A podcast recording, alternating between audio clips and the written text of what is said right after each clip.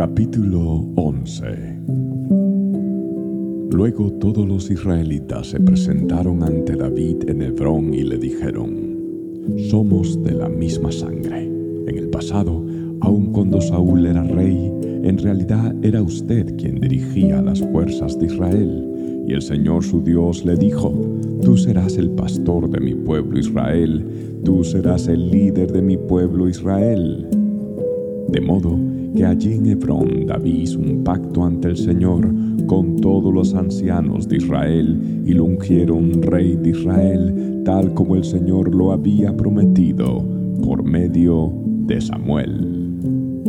Después David fue con todo Israel a Jerusalén o Jebús, como solían llamarla anteriormente, donde vivían los jebuseos, los habitantes originarios de esa tierra.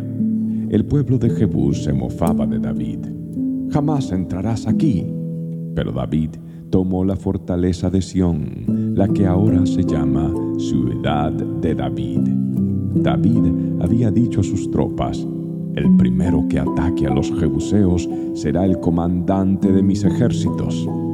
Así que Joab, cuya madre era Sarbia, una hermana de David, fue el primero en atacar y entonces llegó a ser el comandante de los ejércitos de David.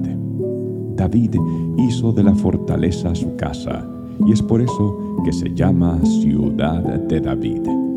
Extendió la ciudad desde los terraplenes hasta la zona circundante, mientras que Joab reedificaba el resto de Jerusalén. David se hacía cada vez más poderoso porque el Señor de los ejércitos celestiales estaba con él.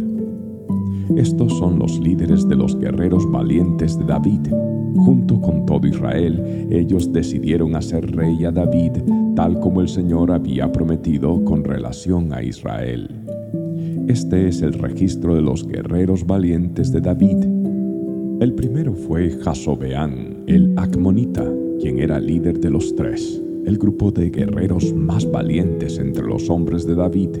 Una vez utilizó su lanza para matar a 300 guerreros enemigos en una sola batalla.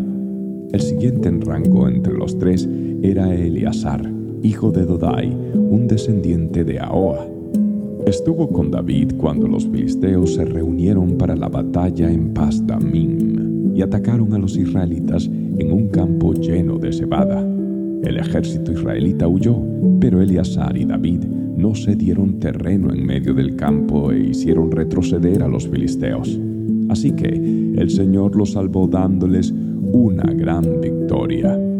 Cierta vez, cuando David estaba en la roca cerca de la cueva de Adulam, el ejército filisteo estaba acampado en el valle de Refaim. Los tres, que formaban parte de los treinta, un grupo selecto entre los hombres de guerra de David, descendieron a la cueva para encontrarse con él. En aquel tiempo, David se alojaba en la fortaleza y un destacamento filisteo había ocupado la ciudad de Belén. David les comentó a sus hombres un vivo deseo. Ah, cómo me gustaría tomar un poco de esa buena agua del pozo que está junto a la puerta de Belén. Entonces los tres atravesaron las líneas filisteas, sacaron agua del pozo junto a la puerta de Belén y se la llevaron a David.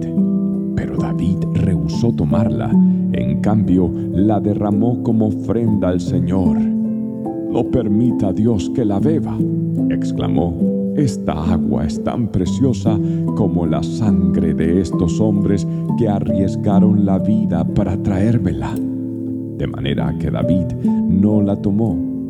Estos son ejemplos de las hazañas de los tres. Abisai, hermano de Joab, era el líder de los treinta. En una ocasión usó su lanza para matar a 300 guerreros enemigos en una sola batalla. Fue por hazañas como esta que se hizo tan famoso como los tres. Abisai era el comandante y el más famoso de los 30, aunque no era uno de los tres. Estaba también Benaía, hijo de Joiada, un valiente guerrero de Capseel, quien hizo muchas proezas heroicas, entre ellas mató a dos campeones de Moab. En otra ocasión, en un día de mucha nieve, Benaía persiguió a un león hasta un hoyo y lo mató.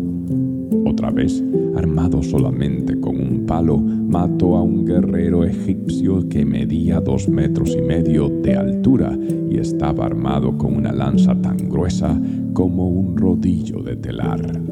Benaía arrebató la lanza de la mano del egipcio y lo mató con ella. Hazañas como estas hicieron a Benaía tan famoso como los tres, los guerreros más valientes recibió más honores que los demás miembros de los treinta, aunque no era uno de los tres. Además, David lo nombró capitán de su escolta. Entre los guerreros más destacados también se encontraban Asael, hermano de Joab, el Anán, hijo de Dodo de Belén, Sama de Arod, el es de Pelón, Ira, hijo de Iques de Tecoa, Abieser de Anatot, Sibekai de Usa, Salmón de Ao, Maarai de Netofa, Eled, hijo de Baana, de Netofa, Itai, hijo de Ribai, de Gibeá, en la tierra de Benjamín, Benaía de Piratón, Urai de las proximidades de Naalegaas, Abi Albón, de Arabá, Asmavet, de Baurim, Eleaba, de Saalbón, los hijos de Jasén, de Gisón, Jonatán, hijo de Saje, de Arar. Ahíam, hijo de Sarar, de Arar. Elifal, hijo de Ur. Efer de Mequer. Ahías de Pelón. Esro de Carmelo. Paarai, hijo de Espai. Joel, hermano de Natán. Mipar, hijo de Acarai. Selec de Amón. Narai de Beerot. Escudero de Joab, hijo de Sarbia. Ira de Jatir, Gareb de Jatir, Urias elitita, Zabat, hijo de Alai, Adina, hijo de Sisa, el líder Rubenita que tenía treinta hombres consigo, Anán, hijo de Maaca, Josafat, el Mitnita, Usías de Astarot, Sama y Jehiel, hijo de Otam, de Aroer, Gediael, hijo de Simri, Joa, su hermano de Tis, Eliel de Maaba, Gedebai, hijo Sabía, hijos de Elnaam, Itma de Moab, Eliel y Obed, Jaasiel de Soba.